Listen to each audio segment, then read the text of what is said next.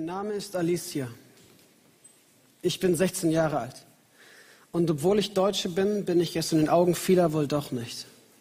Denn meine Hautfarbe ist nicht weiß. Meine Mutter ist Deutsche. Meine Großeltern und Urgroßeltern auch. Mein Vater ist afrikanischer Herkunft. In der Grundschule wurde ich an den Haaren gezogen. Ich wurde beleidigt und beschimpft. Ich sei hässlich, weil ich braun sei, sagten sie. Auch auf dem Spielplatz gab es Probleme. Ich wurde beschimpft, ausgegrenzt und einmal sogar von einem Erwachsenen angespuckt. Klar, es waren nur Einzelfälle, aber auch diese häuften sich. Ich fing an, mich für mein Aussehen zu schämen. Es gibt auch immer wieder fremde Leute, die es angeblich nicht böse meinen. Sie sagen, wie süß doch Schokobabys seien und fassen dir einfach mal ungefragt in die Haare, weil sie wissen wollen, wie sich das anfühlt. Als ich einmal mit meiner Mutter einkaufen war, stellte sich ein Mann hinter uns und fing an, über mich zu schimpfen. Ich hörte, dreckiger Endpunkt, scheiß Endpunkt, die stinken. Er würde in so einem Laden nicht mehr einkaufen wollen, wo so viel Dreck rumläuft, sagte er. Es tut wirklich weh, solche Beleidigungen und Beschimpfungen über sich ergehen lassen zu müssen. Und wer sagt, es gäbe keinen Rassismus hier bei uns, liegt falsch. Viele bekommen es aufgrund ihrer weißen Hautfarbe einfach nur nicht mit, weil sie deswegen nicht angefeindet werden. Aber nicht nur mir, sondern vielen anderen geht es genauso. Ich bin halb Deutsche und halb Serbin und habe zwei Nachnamen. Als ich damals mit meinem Mann und meinem Sohn eine Wohnung gesucht habe, wurden wir niemals, wurden wir niemals zu einer Wohnungsbesichtigung eingeladen, wenn ich die Vermieter mit meinem vollen Nachnamen angeschrieben habe. Einmal habe ich daraufhin einem Vermieter auf, einmal habe ich daraufhin bei einem Vermieter angerufen und mich nur mit meinem deutschen Nachnamen vorgestellt. Dann wurden wir sofort eingeladen, ohne Probleme. So was bei jeder Wohnung. Rassismus begleitet mich seit meiner frühesten Kindheit. Er begegnete mir durch Mitschüler, die mich ärgerten, Lehrer und Hausmeister, die mich beleidigten, Kollegen, die mir erklärten, dass gewisse Musikgenres nur für weiße Menschen bestimmt seien und Ärzte, die mich nicht behandeln wollten. Drei Geschichten. Drei Menschen, die mit Rassismus in Berührung kommen mit Alltagsrassismus. Drei Geschichten, die klar machen, es wäre weiterführbar. Es gäbe noch genug Menschen, die ihre Geschichte erzählen könnten. Wahrscheinlich könnte man hier die Reihen öffnen und es gäbe einige Leute hier unter uns, die genau solche oder ähnliche Geschichten erzählen könnten. Menschen, die mit Rassismus in Berührung kommen. Die Internationale Woche gegen Rassismus ist eine Bewegung, die darauf aufmerksam machen möchte die darauf aufmerksam machen müsste, es gibt heute noch Rassismus unter uns. Das ist nicht vor 20, 30, 40, 50 Jahren abgeschafft worden. Das gibt es noch immer. Und wir leben immer noch in dieser Welt, in der Rassismus ein Problem ist.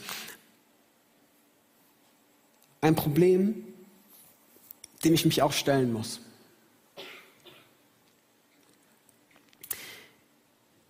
Ich stehe hier vorne als weißer, privilegierter junger Mann. Aufgewachsen unter weißen, privilegierten Eltern in einem weißen, privilegierten Milieu. Ich musste mit Rassismus nie kämpfen. Ich musste damit nie umgehen. Ich habe das Privileg geschenkt bekommen, Rassismus ignorieren zu können. Damit bin ich Teil des Problems. Damit muss ich mich dem stellen, dass ich Teil einer Gesellschaft, einer Kultur und eines Systems bin, das durch Rassismus aufgebaut wurde und das durch Rassismus am Leben gehalten wird. Ich bin Teil des Problems, nicht weil ich absichtlich böse bin, nicht weil ich Menschen ausgrenze, nicht weil ich Menschen anspucke, sondern einfach nur, weil ich in Deutschland lebe.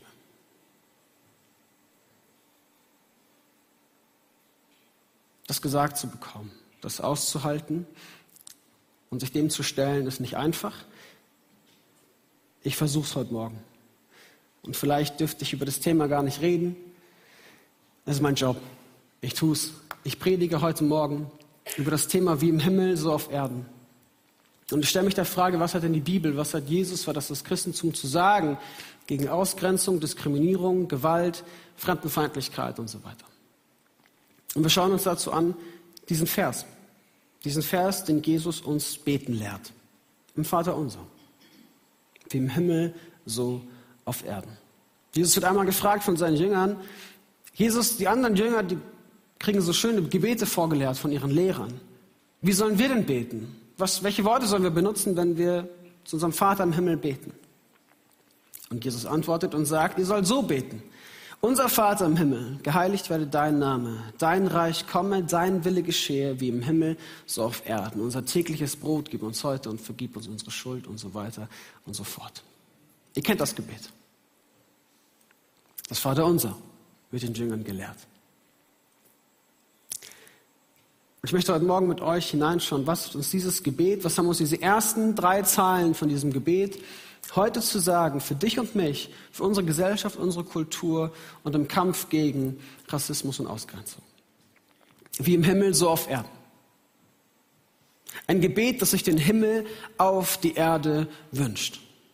Das den Himmel vor Augen hat und es gerne hier hätte. Aber die Frage bleibt, wie ist denn der Himmel? Wie sieht denn der Himmel aus? Und diese Frage wollen wir beantworten, indem wir einfach diesen Versen entlang gehen, diesen Worten entlang gehen. Geheiligt werde dein Name, dein Reich komme, dein Wille geschehe. Der Himmel sieht so aus, dass dort Gottes Name geheiligt wird. Ich weiß nicht, wie es dir geht. Ich habe dieses Gebet oft so verstanden, dass ich den Namen des Vaters heilige. Also ich bete, unser Vater im Himmel, hallo, hallo Jesus, hallo Gott. Ich bete, dass ich mit meinem Leben dich heilige, dich verehre, dich groß mache in meinem Leben und bei anderen Menschen. Das ist per se nicht falsch. Aber wenn wir in die Bibel schauen, ist das nicht der erste Gedanke oder nicht die erste Idee, die Jesus hatte, als er das gelehrt hat zu beten. Jesus dachte vielleicht an eine Hesekiel-Stelle, ein Prophet aus dem Alten Testament, und er spricht oder schreibt die Worte Gottes nieder. Gott spricht dort, denn ich will meinen großen Namen, der vor den Völkern entheiligt ist, den ihr unter ihnen entheiligt habt, wieder heilig machen. Und die Völker sollen erfahren, dass ich der Herr bin, spricht Gott der Herr. Denn wenn ich, wenn ich vor ihren Augen an euch zeige, dass ich heilig bin. Gott macht hier klar, oder Jesus macht klar, wir beten darum, dass Gott seinen Namen heilig macht. Wir strecken uns danach aus, dass er souverän in Macht und Vollmacht herrscht, um die Heiligkeit seines Namens wiederherzustellen. Da, wo er entheiligt wurde. Da, wo ihm Heiligkeit abgesprochen wurde. Damals wie auch heute. Heute in einer Gesellschaft, in einer Welt, wo der Glaube an einen Gott, wo das Christentum mit Füßen getreten wird, wo sich darüber lustig gemacht wird, dass man da noch an diesen Jesus glaubt, dass das doch veraltet wäre und aus dem letzten Jahrtausend und dieser Name Gottes mit Füßen getreten wird. Wir beten das Vater unser und strecken uns danach aus, dass Gott seinen Namen in unserem Land, in unserer Stadt, in unserem Leben wieder aufrichtet. Seine Heiligkeit und Herrlichkeit wieder strahlt. Und Ezekiel schreibt dann weiter, ein paar Verse später, und ich will euch ein neues Herz und einen neuen Geist in euch geben, und ich will das steinerne Herz aus eurem Herz, äh, ich will das steinerne Herz aus eurem Fleisch wegnehmen und euch ein fleischendes Herz geben. Ich will meinen Geist in euch geben, und ich will solche Leute aus euch machen, die in meinen Geboten wandeln und meine Rechte halten und danach tun. Im zweiten Schritt sind wir eingeladen, seinen Namen zu heiligen. Ein Leben zu führen, das ihm entspricht. In Gehorsam, uns an seine Gebote und seine Richtlinien zu, äh, zu, zu, zu ähm, festzuhalten, zu richten. So. Aber am allerersten ist Gott der, der seinen Namen aufrichtet und heilig macht. Er ist der, der sich als heilig erweist und heilig zeigt. Jesaja schreibt das so, denn ich will sie in ihrer Mitte, denn wenn sie in ihrer Mitte die Werke meiner Hände sehen werden, werden sie meinen Namen heiligen. Sie werden den Heiligen Jakobs heiligen und den Gott Israels fürchten. Wenn sie in ihrer Mitte die Werke meiner Hände sehen. Gottes Heiligkeit hat was mit Sehen zu tun, hat was mit Erkennen zu tun, hat damit zu tun, dass wir Gott erkennen. Dass wir feststellen, Gott ist Gott und ich bin's nicht. Darin zeigt sich Gottes Heiligkeit und Herrlichkeit. Gott, der souverän herrscht und das Heilige aufrichtet, der sich mächtig erweist, der sein Reich aufbaut. Dieses Reich, nach dem wir uns auch ausstrecken im Vater unser. Dein Reich komme. Dein Reich komme. Wie sieht denn dieses Reich aus? Dieses Reich im Himmel. Hast du ein Bild davon? So eine Vorstellung davon, wie das aussehen könnte? Und was davon soll sich hier auf Erden denn erweisen? Und was, was beten wir denn runter? Was von diesem Reich?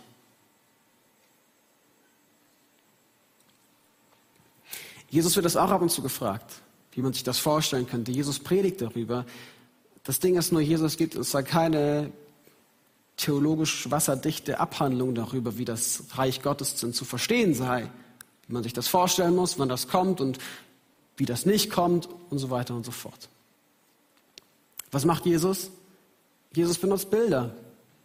Bilder und Gleichnisse vom Reich Gottes. Und da lesen wir Bilder von von einem König, der Schulden erlässt. Allen, alle Schulden erlässt.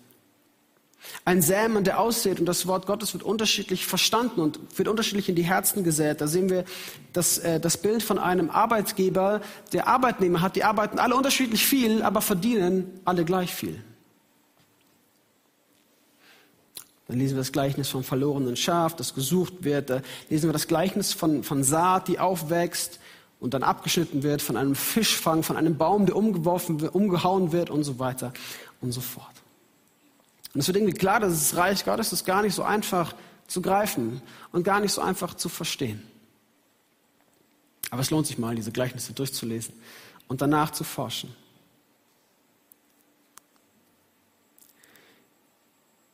Was wir wissen über dieses Reich Gottes ist, Reich Gottes heißt Gottes Herrschaft heißt, Gott tritt an, um zu regieren. Dann hört euch das Rufen einer großen Menge. Sie riefen Halleluja, preist den Herrn, der hat nun die Herrschaft angetreten. Er, unser Gott, der Herrscher der ganzen Welt. Es gibt keine anderen politischen Systeme mehr, es gibt keine anderen Machthaber mehr. Es geht nicht mehr um mich und das, was ich will, sondern es geht darum, dass Gott der Herr alleiniger Herrscher ist. Über mich, über die ganze Schöpfung, über die ganze Menschheit, über den Himmel und über die Erde. Er herrscht. Und wie herrscht er? In einem Reich, das so aussieht. Und ich hörte eine starke Stimme vom Thron her rufen, siehe da, die Hütte Gottes bei den Menschen. Und er wird bei ihnen wohnen und sie werden seine Völker sein und er selbst, Gott mit ihnen, wird ihr Gott sein und Gott wird abwischen alle Tränen von ihren Augen und der Tod wird nicht mehr sein, noch Leid, noch Geschrei, noch Schmerz wird mehr sein. Denn was einmal war, ist vergangen. Diese beiden Offenbarungsstellen machen klar, das wird eines Tages so sein. Und Jesus spricht auf, dieses Reich Gottes, es ist, es ist nahe herbeigekommen. Es ist jetzt schon gegenwärtig. So wie das Gleichnis, das Jesus erzählt von dem, von dem Senfkorn, von diesem Samenkorn, der eingesät wird. Dieser Samen, er ist schon da. In Jesus Christus ist dieses Reich schon gekommen und doch muss es noch aufwachsen und wird noch eines Tages zur Vollendung kommen und diese Vollendung sieht dann so aus. Ein Reich von Frieden, von Freiheit, ein Reich, wo Tränen abgewischt werden, wo Tod nicht mehr ist, wo Leid nicht mehr sein wird, wo Schmerz und Geschrei aufhören wird. Wo Liebe, wo Freiheit, wo Frieden, wo Barmherzigkeit, wo Geduld, wo Trost herrschen. Das wird eines Tages so sein. Und Jesus Christus am Kreuz hat dieses Reich angefangen. Hat angefangen zu sagen, ich stelle mich entgegen der Spirale von Gewalt. Ich stelle mich entgegen der Spirale von Auge um Auge, Zahn um Zahn. Ich, der sündfrei ist, lasse mich hinschlagen ans Kreuz und nimm die Sünde und den Schmerz und die Schuld und die Scham auf mich. Ich gebe mich hin. für dich. Damit wird das Kreuz kein Zeichen des Todes oder der Folterung, sondern ein Zeichen des Friedens. Ein Zeichen für hier, hier ist Friedensreich angebrochen. Hier ist Gewaltspirale beendet. Hier kriegen wir einen Vorgeschmack, wie das eines Tages sein wird im Himmel, wo der Tod überwunden sein wird, wo Geschrei und Schmerz aufhört, wo, wo Ausgrenzung und den eigenen Vorteil suchen abgeschafft wird, wo, wo wir einander lieben und zusammenleben, wo Begegnung und Gemeinschaft wieder da ist. Ich liebe dieses Bild von Gottes Hütte bei den Menschen, Gott, der bei uns wohnt. Endlich ist Begegnung und Gemeinschaft wieder möglich. Das Kreuz wird zum Symbol des Friedens. Das Kreuz wird zum Symbol von Gottes Wille. Gottes Wille für uns. Wir Christen, wir lieben es ja, nach Gottes Willen zu fragen. Also was ist dein Wille für mich? Was willst du, dass ich jetzt als nächstes tue? Was hast du mit mir vor? Was ist deine Berufung für mich? Was ist der große Plan, die große neue Entscheidung? Welchen Job soll ich anfangen? Welche Person soll ich heiraten? Was willst du, dass ich jetzt morgen tue? Was, was willst du, dass ich nächstes Jahr tue? Wir lieben es ja, danach zu fragen. Was ich so schön finde am Vater unser ist, Jesus formuliert, dein Wille geschehe. Nicht, lass uns deinen Willen erkennen und dann nochmal drüber nachdenken, ob wir den Willen wirklich geschehen lassen wollen oder nicht. Zeig mir erstmal, was du willst, Gott, und dann mal gucken, ob ich dabei bin oder nicht. Sondern wir beten, dein Wille geschehe. Jesus Christus betet das einmal selbst im Garten Gethsemane kurz vor seinem Tod am Kreuz. Und Jesus betet da und sagt, Vater, wenn es irgendwie möglich ist, dann nimm dieses Leiden von mir, dann lass mich nicht am Kreuz elendig verrecken, wenn das irgendwie möglich ist. Aber nicht mein Wille geschehe, sondern dein Wille geschehe. Auch wenn es nicht zu meinem Vorteil dient. Dein Wille geschehe. Vielleicht ist es dran für dich, das zu beten. Vater, dein Wille geschehe. Auch wenn ich deinen Willen nicht kenne. Auch wenn dein Wille vielleicht entgegen meinem Willen steht. Hier sind meine Wünsche und meine Anliegen und ich, ich würde mir wünschen, dass das passiert in meinem Leben. Aber Vater, dein Wille geschehe. Vielleicht kannst du dann sogar das noch ausweiten und beten, Vater, mach, dass dein Wille zu meinem Willen wird. Dass deine Wünsche meine Wünsche werden. Dass das, was dein Anliegen ist, was deine Sache ist, auch meine Sache wird. Dass das, was du siehst und fühlst, dass ich das sehen darf und fühlen darf, dass das, wofür du kämpfst, dass ich dafür kämpfe. Dass wir uns teilmachen, teilmachen von seinem Willen, teilmachen von seinem Reich. Bist du dabei? Bist du dabei? Dominik ist dabei.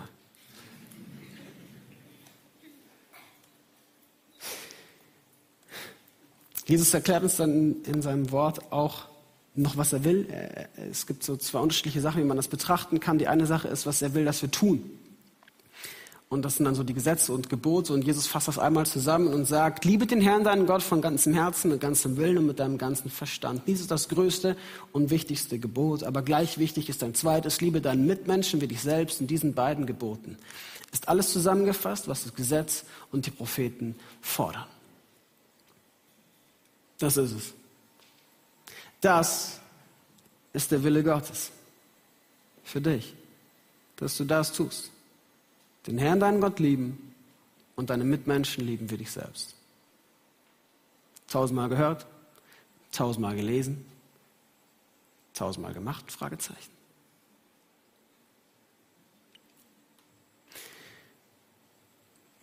Das ist das eine, dass Gott will, dass wir so leben, so in Gemeinschaft leben, so aufstehen gegen all das, was entgegen dieser Liebe zu Gott und entgegen dieser Liebe zu unseren Mitmenschen steht. Und ein zweites, Gott macht klar, es gibt auch einen Heilswillen. Also nicht nur einen Willen Gottes, dass er will, was wir alles so ethisch und moralisch tun oder nicht tun, sondern auch sein Wille, sein Beschluss, die Welt zu retten, die Menschheit zu retten, Heil und Wiederherstellung zu bringen. Gott will das. Das ist sein Wille. Und das lesen wir zum Beispiel, macht Jesus das klar im Gleichnis vom verlorenen Schaf. Kennen auch die meisten von euch. Die 100 Schafe und eines davon geht verloren. Der Hirte lässt die 99 Schafe zurück und sucht das eine verloren gegangene Schaf. Ja, wie lange sucht er denn dieses Schaf? Bis es dunkel wird? Bis ans Ende der Zeit? Bis es vielleicht mal wieder dran wäre, sich um die 99 Schafe zu kümmern? Bis das verloren gegangene Schaf von sich aus sagt, hallo, ich bin verloren gegangen, hier bin ich wieder, rette mich. Jesus erzählt dieses Gleichnis und erzählt davon, der Hirte sucht dieses verloren gegangene Schaf so lange, bis er es findet. Das ist der Heilswille Gottes, die Menschheit zu retten, den Menschen nachzugehen, den Menschen zu suchen, bis er ihn findet. Sein Wille ist es zu retten und sein Wille, den er uns zeigt, ist es zu beten. Zu beten, dass das passiert. Zu beten, dass sein Reich, dass sein Wille hier auf die Erde kommt, so wie er im Himmel schon passiert. Dass wir uns eben nicht danach ausstrecken und einfach hoffen, lass uns endlich sterben, dass wir in den Himmel kommen und dann dieses Reich erleben, sondern wir sollen beten, komm du mit deinem Reich, mit deinem Himmel, mit deinem Willen in unser Land, in unsere Stadt, in unsere Herzen und lass uns Teil davon werden. Lass uns Teil davon sein, dass, dass dein Reich ein Ort ist, an dem ich sein darf und leben darf, dass dein Wille ein Wille ist, der auch mein Wille wird. In Jesus Christus hat das angefangen, hier auf die Erde zu kommen, am Kreuz. Dass sein Reich wo Gewalt ein Ende hat, sein Frieden und seine Liebe hierher kommt. Und wir strecken uns danach aus, dass das noch zur Vollendung passiert. Ich will schließen und überspringe hier einen Punkt. Mit praktischen äh, Tools, was wir machen können äh, gegen Rassismus, gegen Fremdenfeindlichkeit, gegen Ausgrenzung. Und auch hier stehe ich wieder als weißer Mann, der dazu vielleicht nicht allzu viel zu sagen hat, aber ich habe versucht, mich zu informieren und versucht, das äh, bestmöglich rüberzubringen. Und mein erster Punkt ist, sich zu informieren. So wie bei vielen anderen Themen auch. Sich mal aufklären zu lassen, mal mit Betroffenen sprechen. Dass das Leiden dieser Menschen sich mal entgegentreten zu lassen. Sich mal sagen zu lassen, was es denn für rassistische Systeme gibt, unter denen Menschen leiden. Sich mal sagen zu lassen, dass du und ich als weiße privilegierte Menschen das vielleicht unterstützen und befeuern und Teil des Problems sind. Und dann vielleicht nicht zurückzuschrecken und zu sagen, ja, ich bin doch nicht böse, es ist doch alles nicht böse gemeint, sondern sich das einfach mal sagen zu lassen. Und dann nachzufragen, ja, wie können wir denn helfen? Wie können wir denn lieben? Wie kann ich denn sagen, was ich sagen will, so dass du verstehst, was ich meine. Wie können wir diese Systeme durchbrechen? Ein zweites, Spiritualität. Ich glaube, dass das Vaterunser ein ganz, ganz guter und wichtiger Schlüssel ist für uns gegen den Kampf, also in, im Kampf gegen Rassismus. Die ersten Worte des Vaterunsers lauten, unser Vater im Himmel. Diese Worte machen klar, wir beten gemeinsam. Unser Vater. Nicht mein und nicht dein Vater, sondern unser gemeinsamer Vater im Himmel. Das machen wir gemeinschaftlich, als eine Gruppe. Und wir sprechen diesen Vater an als Vater. Im Griechischen steht da Abba, Papa. Ein Kinderwort für einen Papa, ein Daddy. Papa. Ein Ausdruck von Liebesbeziehung, ein Ausdruck von Verbundenheit, ein Ausdruck von einer Herz-zu-Herz-Beziehung, die wir gemeinsam, unser Papa. Und zugleich ist dieser unser Papa nicht einfach unser Best Buddy, unser Kumpel, unser Partner, unsere Partnerin, sondern er ist der Gott im Himmel, unser Vater im Himmel, der, der souverän thront, der, der seine Heiligkeit aufrichtet, der, der herrlich und wunderschön ist, der, der unerreichbar ist. Er ist heilig. Das meint ausgesondert, abgesondert, besonders, anders. Gott im Himmel ist der ganz andere. Und in dem stehen wir, in dieser Spannung. Dieser unser Vater, wo wir Verbundenheit zum Ausdruck bringen, im Himmel. Er ist der ganz andere. Wie kann das helfen? Im Kampf gegen Rassismus, das kann helfen, dass ich mich verstehe als eingebettet in etwas Größeres. Eingebettet in eine Menschheit, in eine Schöpfung, die gemeinsam zu diesem Vater betet und sich gemeinsam versteht als eine Gruppe, die zu dem ganz anderen betet. Denn wenn er der ganz andere ist, dann sind wir gemeinsam im Vergleich zu ihm die ganz anderen, die Fremden. Was uns verbindet, ist Andersartigkeit. Sich in dieses Bild einfügen zu lassen, schenkt Frieden, schenkt Geschwisterlichkeit, schenkt Nächstenliebe. Führt dazu hin, dass wenn ein, wenn ein Glied dieses Leibes leidet, dass alle anderen mitleiden. Hier mal das Privileg abzulegen, dass man Rassismus ignorieren kann und das Leiden auf sich eindringen zu lassen. Drittens, lernen kontinuierlich lernen. Wir sind eine Gemeinschaft von Lernenden. Eine Gemeinschaft von Menschen, die auf Korrektur angewiesen sind.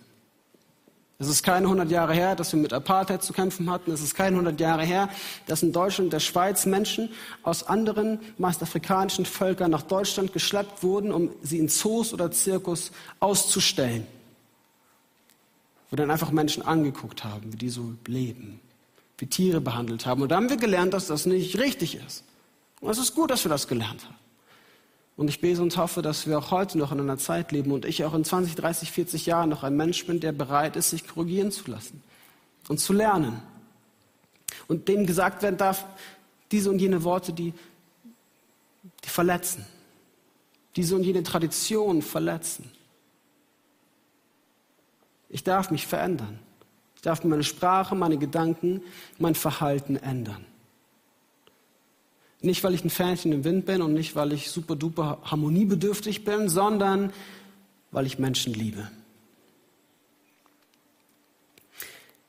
Viertens, jetzt kommen noch drei Punkte hier für uns als Gemeinde, wo wir als Gemeinde Unterschied sein können. Erstens, ich hoffe und bete für dich, wenn du als Betroffener oder Betroffene hier sitzt, dass Gemeinde ein Ort der Familie für dich ist. Ein Ort, wo es nicht darauf ankommt, dass du anders aussiehst, eine andere Sprache sprichst oder woanders herkommst, eine andere Kultur pflegst, sondern wo wir Familie sind und in allererster Linie Brüder und Schwestern in Christus sind. Fünftens hoffe ich, dass Gemeinde ein Ort für dich ist, der für dich zum Schutzraum wird. Ein Ort, wo du die Verletzung, die du erlebt hast in deinem Leben, wo du unter Rassismus leiden musstest, wo das vielleicht auch ein Traumata in dir auslöst, wo Gemeinde ein Ort sein kann, wo das vielleicht mal nicht Thema ist wo du nicht darüber sprechen musst. Und zugleich Gemeinde ein Ort ist, wo du darüber sprechen darfst, wo du Gleichgesinnte triffst, die Ähnliches durchlitten haben oder Gleiches sogar. Wo Menschen für dich da sind, um mit dir seelsorgerliche Wege zu gehen, wo Menschen für dich gerne beten. Dass Gemeinde für dich als ein Schutzraum wird. Und sechstens, damit möchte ich schließen, können wir als Christen einen Unterschied dadurch machen, dass wir Gottes Machtbereich annehmen und uns danach ausstrecken.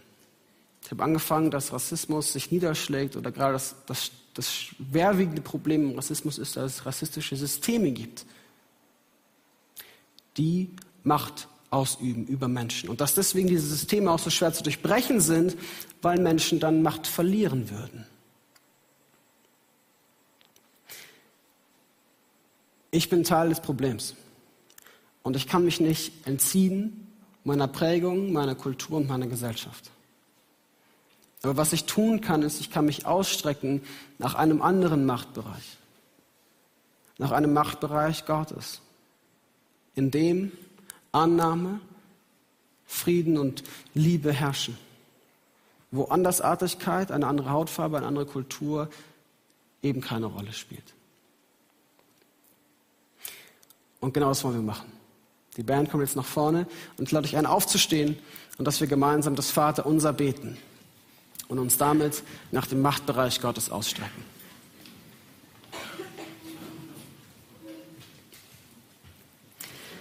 Vater unser im Himmel, geheiligt werde dein Name, dein Reich komme, dein Wille geschehe, wie im Himmel so auf Erden. Unser tägliches Brot gib uns heute und vergib uns unsere Schuld, wie auch wir vergeben unseren Schuldigern. Und führe uns nicht in Versuchung, sondern erlöse uns von dem Bösen. Denn dein ist das Reich und die Kraft und die Herrlichkeit in Ewigkeit. Amen. Denn die Gnade unseres Herrn Jesus Christus, die Liebe Gottes und die Gemeinschaft des Heiligen Geistes, die sei mit euch allen. Und der Herr segne dich, dass du den Himmel auf Erden in deiner nächsten Woche erleben darfst. Der dreieine Gott, Gott Vater, der Sohn und der Heilige Geist. In seinem Namen. Amen.